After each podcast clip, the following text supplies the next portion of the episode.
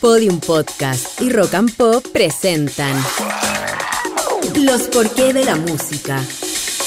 Un podcast que indaga la fascinante relación entre sonidos, emociones y ciencia. Soy Gabriel León y el capítulo de hoy es ¿Pueden usarse los sonidos como arma? A fines del año 2016, en la Embajada de Estados Unidos en La Habana, Cuba, varios empleados, incluyendo a personal administrativo, diplomáticos y agentes de inteligencia, comenzaron a reportar curiosos síntomas como mareos, dolores de cabeza, confusión y otros problemas de salud que preocuparon a las autoridades.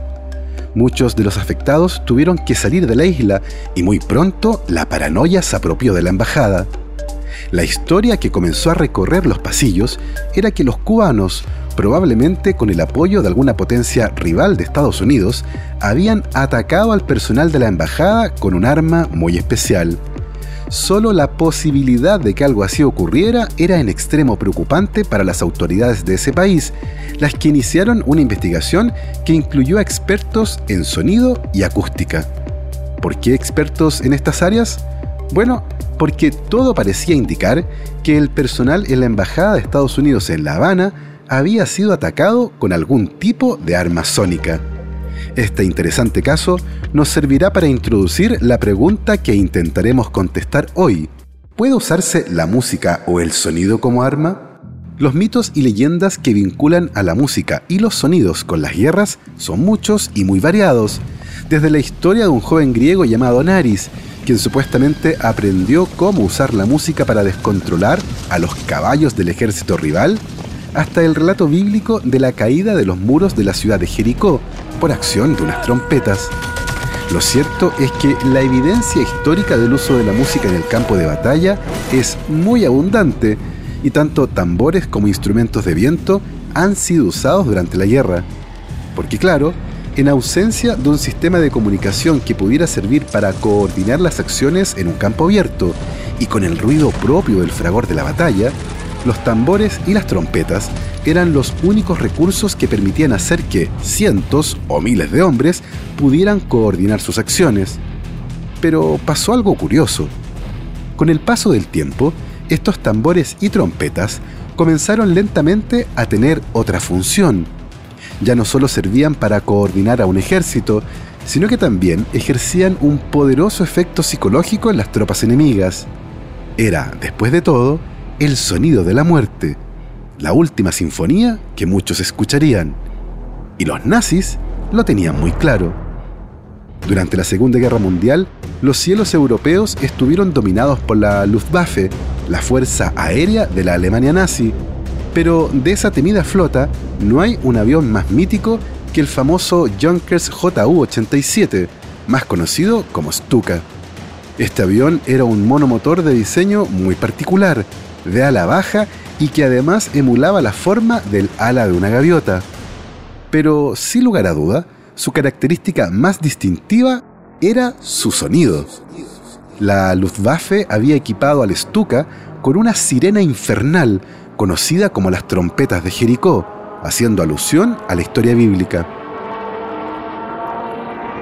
Los soldados aliados podían reconocer ese sonido a gran distancia y los Stuka usados principalmente para bombardeos muy precisos a baja altura, infundían terror en las tropas enemigas. Alejados de la norma de una aproximación cautelosa para un ataque sorpresivo, los nazis hicieron todo lo contrario con sus Stuka y anhelaban que las tropas enemigas los escucharan venir desde una gran distancia.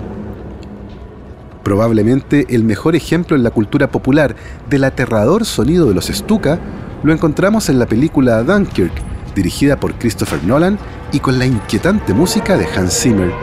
Sin embargo, la joya de la película es la edición de sonido, que ganó de hecho un premio Oscar y que le confiere a Dunkirk una atmósfera profundamente inquietante, particularmente en aquellas escenas en las que los Stuka atacan a las tropas inglesas en tierra y mientras se acercan se pueden escuchar las trompetas de Jericó. Ahora bien, más allá del profundo efecto psicológico que la música y los sonidos pueden tener en las tropas enemigas, en épocas más recientes, algunos sonidos muy particulares han comenzado a usarse derechamente como armas para disuadir, doblegar y enloquecer al enemigo y, en general, el que un sonido pueda tener aplicaciones bélicas o sea usado como una herramienta de tortura o arma de disuasión depende casi siempre de dos cosas, la frecuencia del sonido y su volumen. Y el enemigo no tiene por qué ser un país vecino, también puede ser la comunidad de grafiteros de una ciudad. Hace algunos años, varios espacios públicos de la ciudad de Filadelfia en Estados Unidos comenzaron a instalar unas curiosas alarmas llamadas mosquito, que en apariencia eran similares a las alarmas domiciliarias, con la notable excepción de que la alarma mosquito no emitía ningún sonido.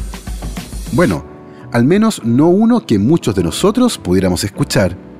La alarma mosquito fue implementada como una medida para evitar que los más jóvenes se reunieran en espacios públicos como plazas para beber alcohol, pintar muros o sencillamente conversar hasta tarde. El gran problema que tenían las autoridades era cómo disuadir a los jóvenes sin alterar a los más viejos. La solución fue la alarma mosquito, un sistema de emisión de sonido de tan alta frecuencia que cae por debajo del límite de percepción de sonido que tenemos los adultos. Se sabe que con el paso del tiempo y a medida que nos exponemos a sonidos fuertes, al uso de audífonos y al desgaste propio de la edad, nuestros oídos se ven afectados y perdemos la capacidad de escuchar los sonidos más agudos. La alarma mosquito se vale de esto y emite un sonido de tan alta frecuencia que solo es audible para personas de menos de 30 años. Si bien el sistema no es perfecto y en ocasiones personas mayores de 30 años son capaces de escuchar el molesto sonido, esto no ha sido impedimento para que las alarmas mosquito hayan sido emplazadas en varios lugares de Estados Unidos. Este efecto es tan conocido que incluso existe un ringtone de celular de alta frecuencia que muchos estudiantes de colegio usan, ya que sus profesores regularmente no pueden escuchar ese sonido.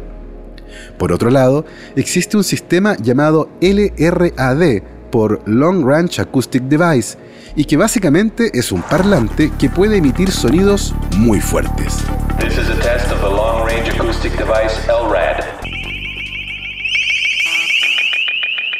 Muy fuertes.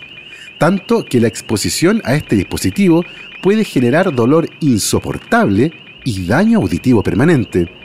Este sistema se ha usado principalmente para control de multitudes en protestas y para comunicaciones en alta mar, cuando la radio no es una alternativa viable. No se trata, por cierto, de una idea nueva. En plena Segunda Guerra Mundial, el ejército soviético solía poner tangos argentinos a todo volumen durante toda la noche para mantener despiertos a los soldados alemanes, y lo propio hicieron los estadounidenses, pero usando música de The Doors, Alice Cooper y The Clash durante el asedio norteamericano al gobierno del general panameño Manuel Noriega en 1989. En el caso de la Embajada de Estados Unidos en La Habana, las investigaciones con respecto a lo ocurrido duraron años y nunca quedó del todo claro qué fue lo que había pasado, aunque muchos de los afectados declararon que fue un sonido el que los hizo sentirse mal. El misterio creció durante meses hasta que finalmente uno de los afectados logró grabar el sonido en cuestión.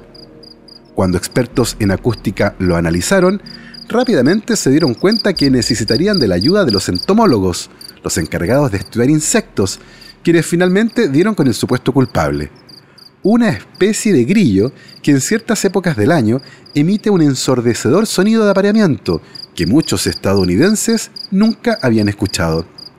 Si bien las autoridades no han podido descartar que el estrés u otros factores expliquen los curiosos síntomas, todo sugiere que podría tratarse de un caso de enfermedad psicogénica de masas, popularmente conocida como histeria colectiva, probablemente gatillado en partes iguales por la paranoia y los grillos sonidos de origen natural que también pueden ser armas.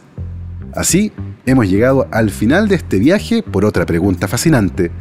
Nos puedes enviar el porqué de la música que te gustaría que respondiéramos en un próximo capítulo a rockandpop.podium.cl. Nos volvemos a encontrar pronto para seguir explorando los porqué de la música. Esto fue Los Porqué de la Música. el podcast que indaga la fascinante relación entre sonidos, emociones y ciencia.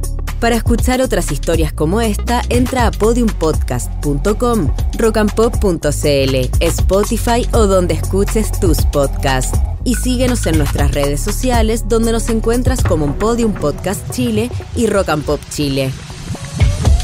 Guión y voz Gabriel León. Producción sonora Julio Rojas. Edición Constanza Zúñiga. Idea original Ignacia Inostroza. Dirección General Podium Chile.